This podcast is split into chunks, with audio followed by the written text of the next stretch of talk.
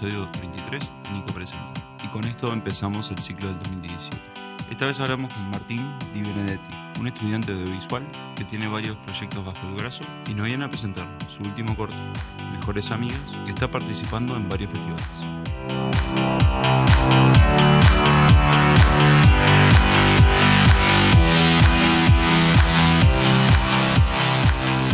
Bueno, Martín, ¿cómo estás? Bien, sí, sí, gracias por invitarme. Gracias a, vos por volver. Es uno de los tantos episodios perdidos que tengo Sí. de, de mi vida. Este, pero bueno, me alegro que hayas vuelto de nuevo y, y Ah. vam- vamos a hacer que salga esta vez. Dale, para mí es un gusto, sí, la verdad, y, y verlos así, este, que, que crecieron y que, y que pueden estar ahora acá en el Latu, un lugar mucho más lindo. Gracias. gracias. Bueno, contame quién sos vos y qué bien lo que haces. Sí, yo soy un realizador audiovisual, este, soy joven, tengo 21 años. eh, arranqué bien de chico, a los 15, ¿viste? O, o incluso antes haciendo animaciones.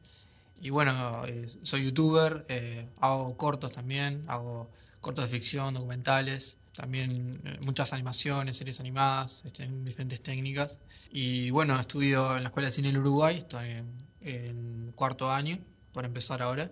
Y nada, este, mi sueño es eso, dedicarme a lo que me gusta hacer. A lo de visual. Claro, sí. Bueno, está bien. ¿Y cómo fue que, que arrancaste con la parte de visual? vos? ¿Cómo, ¿Cuál fue tu primera experiencia o cómo fue que te acercaste a eso? Bueno, siempre me gustó en realidad la televisión de niño, ¿no? Este, los dibujos animados y todo. Aprendí a leerla ahora viendo televisión. Este, creo que a los 12 empecé a hacer animaciones en los costados del cuaderno, ¿viste? En la escuela, aburrido en las clases de historia. Y después, más adelante, a los 15 por ahí, empecé a hacer, probar diferentes técnicas de animación. Fue por YouTube en realidad. En, Sí. en YouTube empecé a, a coparme y a filmar videos y probar diferentes animaciones, ¿viste? Y con el tiempo fui mejorando mi, mi técnica, mi forma de, de filmar y hacer cosas. Después, el último año de, de liceo, filmé unos cortos con unos amigos para, para una materia audiovisual y, y me recopé. Me di cuenta Sí, que sí. me, encantaba filmar ¿no? Claro. y editar videos sobre todo. Entonces, este, nada, me di cuenta que lo que quería hacer es- era, era por ese lado, ¿no? Yo siempre me, me- me gustó el arte, en realidad, de tocar la guitarra, dibujar, diferentes cosas, pero nada, me di cuenta que quería hacer audiovisual y que era algo Claro. que me, más o menos me iba bien. Entonces, después de eso salí del liceo, hice, hice un año de mm, comunicación en la Ovelar, en la Mm. Licom. Este, me fue espantoso. Ese año me acuerdo que subí una, una canción a YouTube que se llamaba Tengo auriculares, que fue, un- fue el video que tiene más reproducciones míos, que tiene... Mm. Creo que yo superó las 100.000 visitas. No Mm. es tanto, pero en realidad es como lo que más Sí, sí. visitas tengo. tengo. Claro. Y nada, al año siguiente, 2014, me anoté en la Escuela de Cine del Uruguay. Pre- me presenté en un concurso que hace este instituto, que es el concurso Hace Cine, en donde la gente que quiere estudiar ahí manda cortometrajes de, hasta un minuto de duración. Yo presenté un corto sobre viajes en el tiempo y, y nada, quedé finalista, fui a una charla y terminé ganando una beca completa en la Mirá carrera. Bueno. Claro, y todo está buenísimo. Yo la verdad estoy feliz de estudiar lo que me gusta y, Sí, sí. y gratis. No es poca cosa. Sí, no, uy. Sí. También participé en varios festivales y, y trabajé en distintos sitios sobre audiovisual.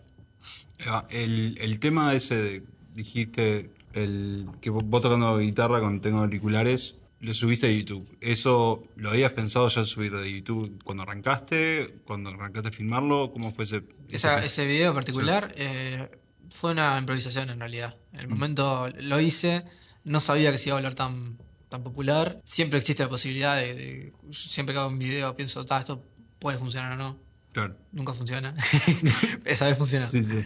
Y, y nada, fue una improvisación y fue también una, eh, una práctica mía para trabajar con el programa Adobe Flash eh. Player para animar. sí. Yo quería empezar a hacer una serie animada y antes de empezar a hacerla probé esta canción, Tengo auriculares. Y este y ta, fue, fue, fue lo que fue. Este, sí, sí, sí. improvisé con la guitarra, eh, toqué, después animé con 12 fotogramas por segundo, que es muy poco. sí. Este, algo muy precario. Y ta, pegó fuerte. Creo que lo bizarro del, del asunto fue lo que lo volvió tan Claro, espectacular. Y lo pegadiza la canción también. Sí, sí, sí. ¿La animación te gusta, es algo que te gusta bastante? Es-. O sea, ¿en la parte de visual es lo que más te interesa o...? Me gusta la edición también. Todo lo que es postproducción, estar sentado en la computadora, me gusta mucho. Editar videos, hacer postproducción de sonido, escribir también. Claro. Eso me gusta mucho. Y dirigir también, en realidad. Yo dirigí con la escuela de cine eh, dos cortometrajes, uno en primer año que se llamó La Vida Encendida, y en segundo año dirigí un corto que se llamó Mejores Amigas, Ahí va. que yo en su momento, antes de, de- de dirigirlo, tenía mis dudas. Era una idea muy simple, dos señoras mayores en una, en una casa, fácil de filmar, que todos los días se juntaban a tomar el té, pero resulta que una de las dos oculta un pasado misterioso y Ah. tiene intenciones eh, rencorosas. Eh, y bueno, al final mi corto es así, en la escuela de cine todos los compañeros nos presentamos para filmar un cortometraje. Sí. Tenemos eh, un pitching, que es este una presentación de, de lo que es el corto frente a los docentes y compañeros, y se eligen los cortos que se van a filmar. No filmamos todos, no dirigimos todos, sino que eh, dirigen algunos. Eh, yo presenté mi corto en la presentación, ta, quedó seleccionado y filmamos a fines de, de octubre, si no me equivoco, va. del 2000, ca- de 2015. Eh, ¿Y cómo, cómo fue el tema del pitching? Porque eso es algo que, en realidad, si no estás metido en, el- en la parte visual, no entendés mucho. O sea, Claro, está bueno que mismo en la escuela tengas algo de pitching, Sí, que no es algo común y que en realidad todo el mundo dice, no, tenés que ser creativo, pero la realidad es, tenés que pitchear para vender. claro tenés que sa- saber vender tu producto. Claro. Eso es importantísimo. Sí, saber venderte a vos mismo. El pitching, bueno, viene en inglés, explico para la gente, ¿no? Dale. Este significa eh, eh, es como el lanzamiento de un producto. Viene Mm. del, del béisbol, ¿no? El pitcher que se lanza la, la pelota, ¿no? Claro. Es eh, una presentación de- del, del producto que vos querés vender, es un cortometraje en este caso, ¿no? Sí. En donde contás eh, la historia de una forma eh, accesible, entendible, tenés que contar un cuento, ¿no? Y le, le mostrás las fortalezas de tu historia, por qué eh, es buena tu historia, por qué se tiene que hacer, o por qué es bueno tu producto, porque Claro. está bueno que, que la gente... por- Porque es interesante, ¿no? Sí, sí. Y después tenés eh, preguntas y respuestas de la gente. De, o sea, tenés preguntas de, de tu Sí, público evaluando, y sí. vos las respondés. Claro. Tenés un tiempo estimado, ¿no? Eh, hasta unos 5 minutos por lo general. Y después tenés otro tiempo para responder las preguntas. Eh, Yo lo que recomiendo para los pitching es este, estar tranquilo, dar una buena eh, presentación, practicarlo varias veces y este, limitarse a los tiempos que uno tiene. Sí, y sí. bueno, ser cordial, ¿no? Y, y mostrar la historia de forma que sea interesante. Claro. Ahí va. ¿Y cómo, cómo fue ese, per- perdón que me meta No en esto, nada. pero ¿cómo fue el- tu proceso en eso? O sea, vos hiciste, hiciste una presentación con PowerPoint o ya tenías eh, fotos con los actores, ya tenías algo ideado o, o cómo Yo- fue que lo armaste para presentarlo? Yo ya tenía una carpeta preparada, Sí. tenía un storyboard, un guion técnico, este, diferentes documentos, propuestas de fotografía, diferentes cosas que los había leído el jurado de este pitching. Hablando del corto Mejores Amigas, ¿no? Claro. Después para el pitching, eh, bueno, como, como decís, eh, podés usar elementos visuales, podés usar este, presentaciones de PowerPoint, videos. Yo eh, en esta ocasión elegí no usar nada. Este, Me paré enfrente a la clase y, y conté mi historia. La ensayé muchas veces, obviamente. Sí, sí, sí. Este, llevé un anillo para aplicar el corto, todo. Este, pero son formas de hacerlo. Yo el año anterior a ese me acuerdo que hice un storyboard de todo el corto en una PowerPoint y mientras iba explicando la historia iba pasando todos los, este, los planos del corto, que además era muy visual, lo había en diálogos. Sí. Y ta, eh, quedó redondísimo, porque se, se entendía claramente, yo iba explicando lo que iba pasando y iba la- las imágenes. Era Claro. como ver el corto. Sí, sí, sí. Este, se trata de eso en realidad, de explicar tu historia lo, lo mejor posible. Va. ¿no? Este, ¿Y, y cómo fue, bueno, se- quedaste seleccionado para, para hacer esto? Sí. ¿Y cómo fue, cómo fue ese proceso de, tipo, después de que ya quedaste seleccionado? Ahí empezó la preproducción del corto eh, y lo primero que tenía que conseguir eran las actrices. Ahí va. Yo no tenía las actrices. Y bueno, una de las cosas que a mí me, me preocupaba mucho antes de empezarlo era este, la dificultad de, de dirigir actrices de, eh, ¿cómo se dice? de Sí, mayor edad. mayor. ¿no? Y, y nada, en realidad empecé a buscar eh, actrices por SUA, la Sociedad Uruguaya de Actores, este, empecé a hablar con profesores, docentes, ¿no? Y llegué a dos actrices que son formidables realmente. Margarita Silverberg, que la conocí por una publicidad de arqu- arquitectura rifa. Bien. Este, que la mujer hizo teatro muchísimos años. Este, eh, empezó en, en, en Decalegrón, estuvo los Bien. primeros años en Decalegrón. Este, ¿cómo es? Después tuve que dejar porque estaba embarazada. Tiene una historia de vida muy interesante la mujer. Que es una mujer eh, grande, eh, que, o sea, de grande edad, este, en realidad es de baja altura. Tiene un bastón, este, me acuerdo de la primera vez que la vi, este, me, me llamó la atención, viste, que era muy pequeña, ¿no? Sí. Y Pero estaba muy buena actriz y también estaba esa dificultad para caminar, pero muy buena para memorizar la letra, ¿viste? Y muy lúcida, podría estar 30, 40 años fácilmente, ¿no? Este, y la otra, Norma Mautone, era una actriz, ella había dejado teatro. Es, es divertida la historia de cómo llegué a esa actriz.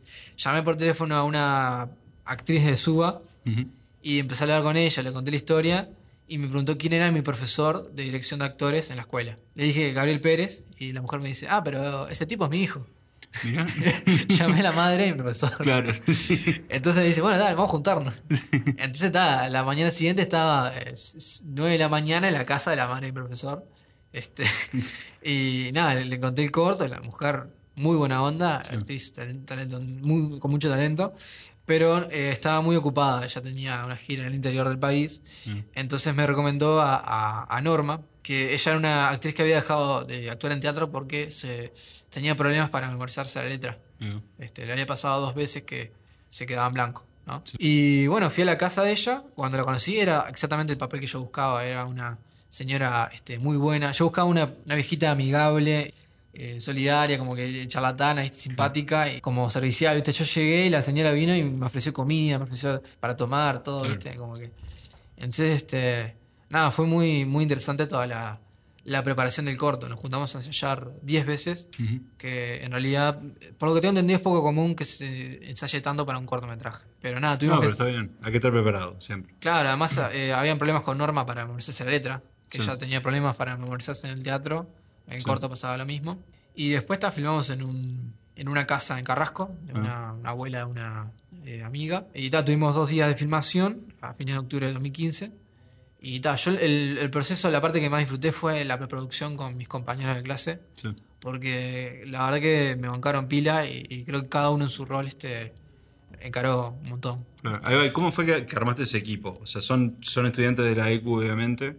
Eh, se eligen de ahí, pero ¿es a, voluntad o vos elegís? ¿O cómo es que se, arma el equipo dentro de eso? Sí, en principio es a voluntad, vos elegís con quién querés trabajar, pero también la, la ECU tiene una norma que es, tenés que trabajar con gente de tu generación y que además no podés repetir roles. ¿Qué quiere decir eso? Que se dirige, se filman varios cortos al mismo tiempo. Si yo soy eh, productor en un cortometraje, no puedo ser productor en otro.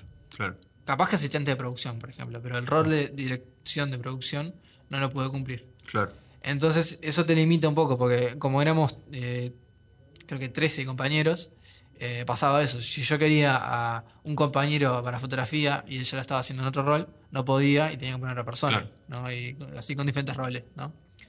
Este, igual nada, yo estoy muy contento con los resultados este, y el rodaje fue, estuvo muy bueno.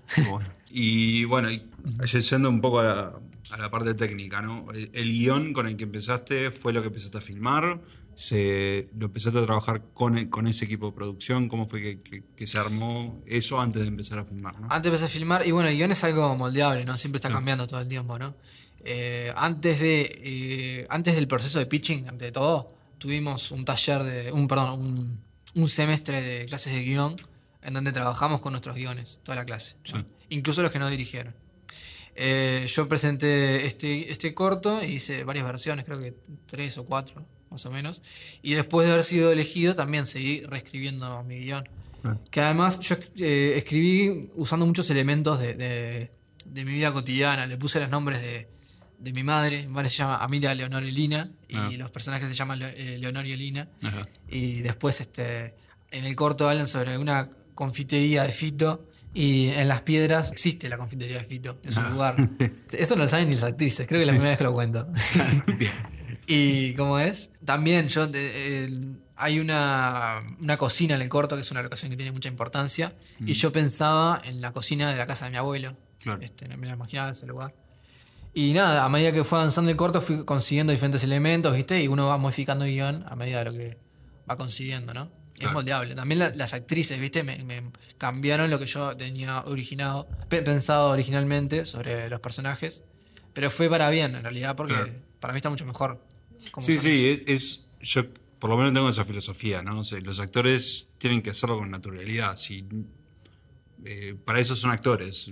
Interpretan el personaje que vos escribiste y, y, si hasta para ellos capaz que no dirían algo, para mí, en mi manera de verlo, ellos pueden cambiarlo de su manera. Claro, sí, está bien. Mm. Bueno, después de terminar el corto, te cuento, ¿no? Sí, sí. Este, tuvimos la postproducción. Eh, yo me gané un premio eh, del concurso El Reto 7D, que es un eh, concurso que hace el Instituto de Cine eh, y Audiovisual del Uruguay, el ICAO, Ujú. en donde se presentan estudiantes de audiovisual de diferentes carreras y arman grupos para crear cortometrajes en siete días.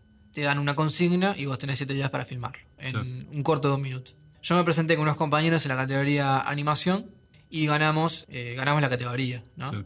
Entonces uno de los era un dinero y eh, la postproducción y musicalización eh, gratis en eh, la empresa La Mayor. Que La Mayor es una empresa eh, muy grande, creo que es la, la mej- la mayor empresa de Uruguay para hacer este, musi- musicalización y postproducción de sonido. Bueno, Hacen la mayoría de publicidades de, de radio, música de muchísimas publicidades, todas las, las, ca- la- las músicas de campaña política Sí. anterior la, la hizo La Mayor, por ejemplo. Ah. Y nada, para mí estuvo genial eso, ¿no? Llevó un tiempo igual, eso fue bastante tedioso. Como que estuvimos muchas veces este, y había que...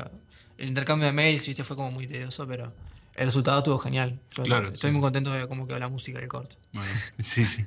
Ahí va, y entonces utilizaste ese premio de la animación para utilizar en ese corto. Porque eso, eso también es algo que no, no mucha gente sabe. Ta, uso de esta canción y, y veo qué pasa. Para premios, concursos, festivales, ese tipo de cosas, como que tenés cier- ciertas eh, limitaciones. Claro. eh, Cuando estuviste en el corto este, eh, la animación estaba para el, para el 7D. Sí, estaba para el 7D. Ahí va. Sí, eso que decís, la música, eh, yo lo tuve que aprender a, los a los porrazos en, en YouTube. Siempre subí videos de YouTube con músicas, eh, con derechos de autor, diferentes Claro. músicos que me gustaban mucho. Y de hecho pensaba videos en base a músicas, ¿no? Claro.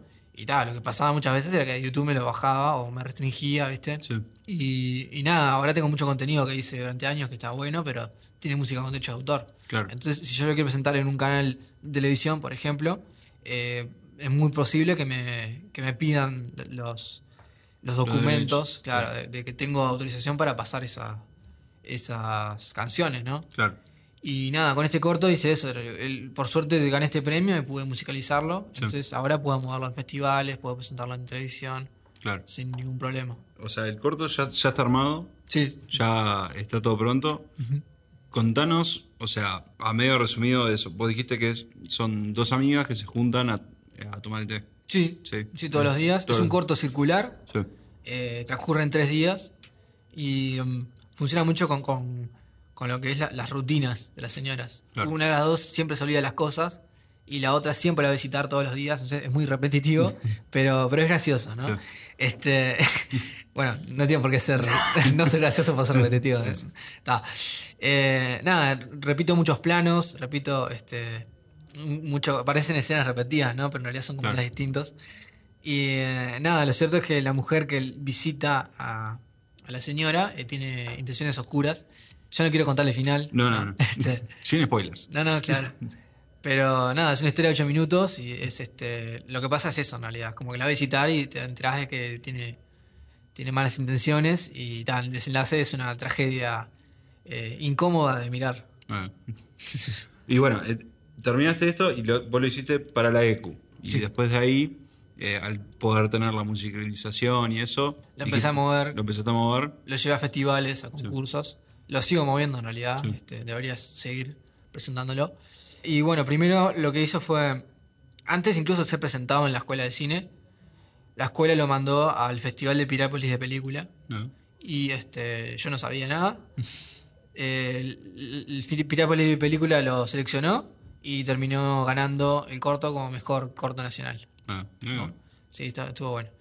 Y después, este, lo, lo más reciente es que dos cosas. Quedó seleccionado en un festival en Argentina, en Peguajó, que va a ser ahora en a finales de febrero. Y lo segundo y más importante es que quedó este, finalista en un concurso de DirecTV que se hace acá en Uruguay. Es el DirecTV Cinema Plus. Entonces yo estoy compitiendo con otros eh, cuatro uruguayos, son cinco, eh, en este concurso y es una página web en donde se pueden ver los cortos. La gente entra, ve los cortos y vota cuál corto le gusta más. Ah, está, está interesante la propuesta. Sí.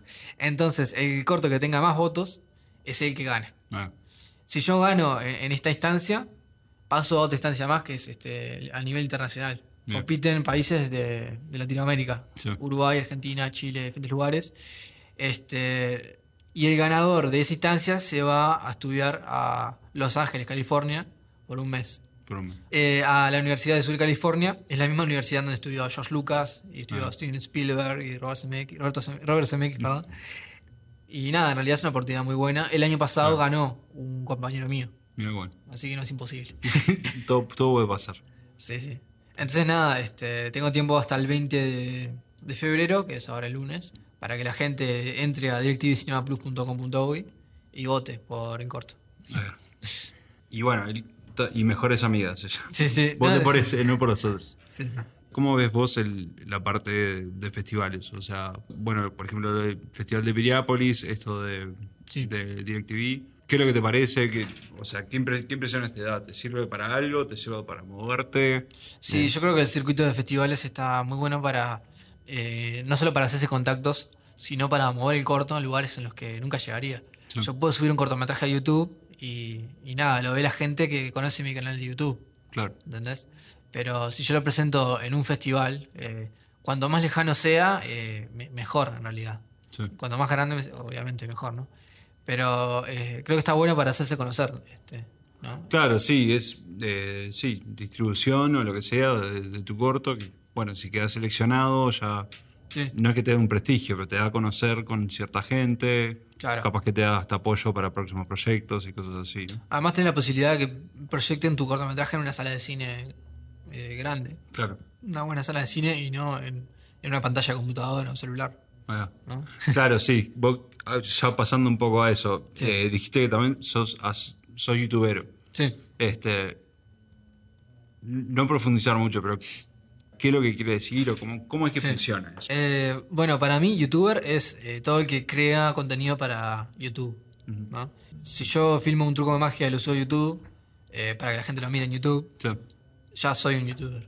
¿no? Claro. Después ah, ahí está el debate de qué es y qué no es. ¿no? Si yo subo videos todas las semanas, soy un youtuber, pero si, si subo un video al año, no soy un youtuber. ¿O no? Sí. ¿Viste? Sí, sí o no. Y nada, yo en realidad me, me divierto haciendo videos. A mí me pasa que veo muchos contenidos en YouTube que me parecen muy repetitivos. Creo que es un nicho que se volvió muy popular y hay muchos adolescentes, muchos niños, muchos adultos viendo contenidos que para mí son muy similares. Este, retos de YouTube, este, Claro. adolescentes que se filman, ¿viste? O no sé, bromas a la calle o, o videoblogs. Y para mí es divertido porque te pones a buscar, por ejemplo, el, el challenge de la botella, el, el Water Flip Challenge, Sí. y encontrás una troja de videos. Y todos tienen el mismo nombre. Claro, es increíble. sí, todos sí. tienen tipo el thumbnail, que es la imagen, son muy parecidos. Y entras a verlos y, y no son tan distintos en realidad. Claro. ¿no? A mí me gusta un poco burlarme de eso en realidad. Como que tengo un, un programa, por ejemplo, que es. eh, no sé si se llaman los programas en realidad. Eh, se llaman eh, mini blogs. Entonces empecé a hacer videos de menos de dos minutos el año pasado. En donde me filmaba y este. Y nada, un poco parodiaba eso, ¿no? Hay uno que me gusta mucho que es reaccionando a mis primeros videos. Tipo de, de videos que hacen muchos youtubers. Sí. Pasa lo mismo, lo buscas en YouTube y encontrás. eh, vas, das al siguiente, siguiente, siguiente, y siguen apareciendo videos que tienen el mismo nombre. Entonces hice lo mismo, pero lo que hice era. Era, era un chiste. Me ponía a ver mis videos y era, era una caca. Literalmente, ¿no? Sí, sí. Mierda.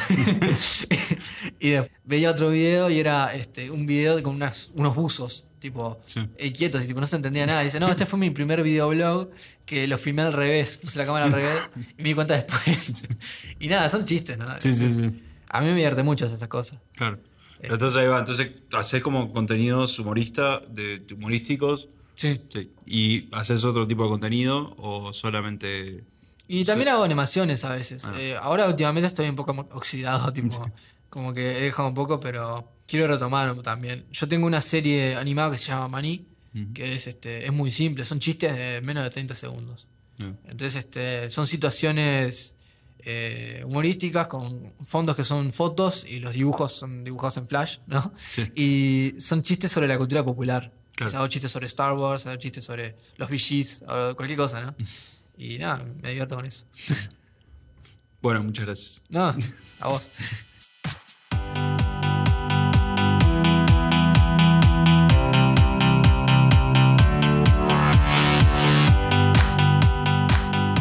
Gracias a todos por escuchar el episodio. Si querés ver mejores amigas, puedes hacer clic en el link en nuestra página Y pueden apoyarlo votando en el Festival de DirecTV. Y si te gustó el episodio, déjanos un comentario en la plataforma donde nos escuches, como también en nuestro Facebook de Nico Presenta. Y estamos la semana que viene con otro episodio de Nico Presenta. Quiero pedirles a los espectadores, si quieren, que pasen por DirecTV Cinema Plus, eh, que vean los cortos y voten por el que más les gusta. Y si quieren, apóyenme votando por Mejores Amigas, que hay tiempo hasta el lunes. Muchas gracias.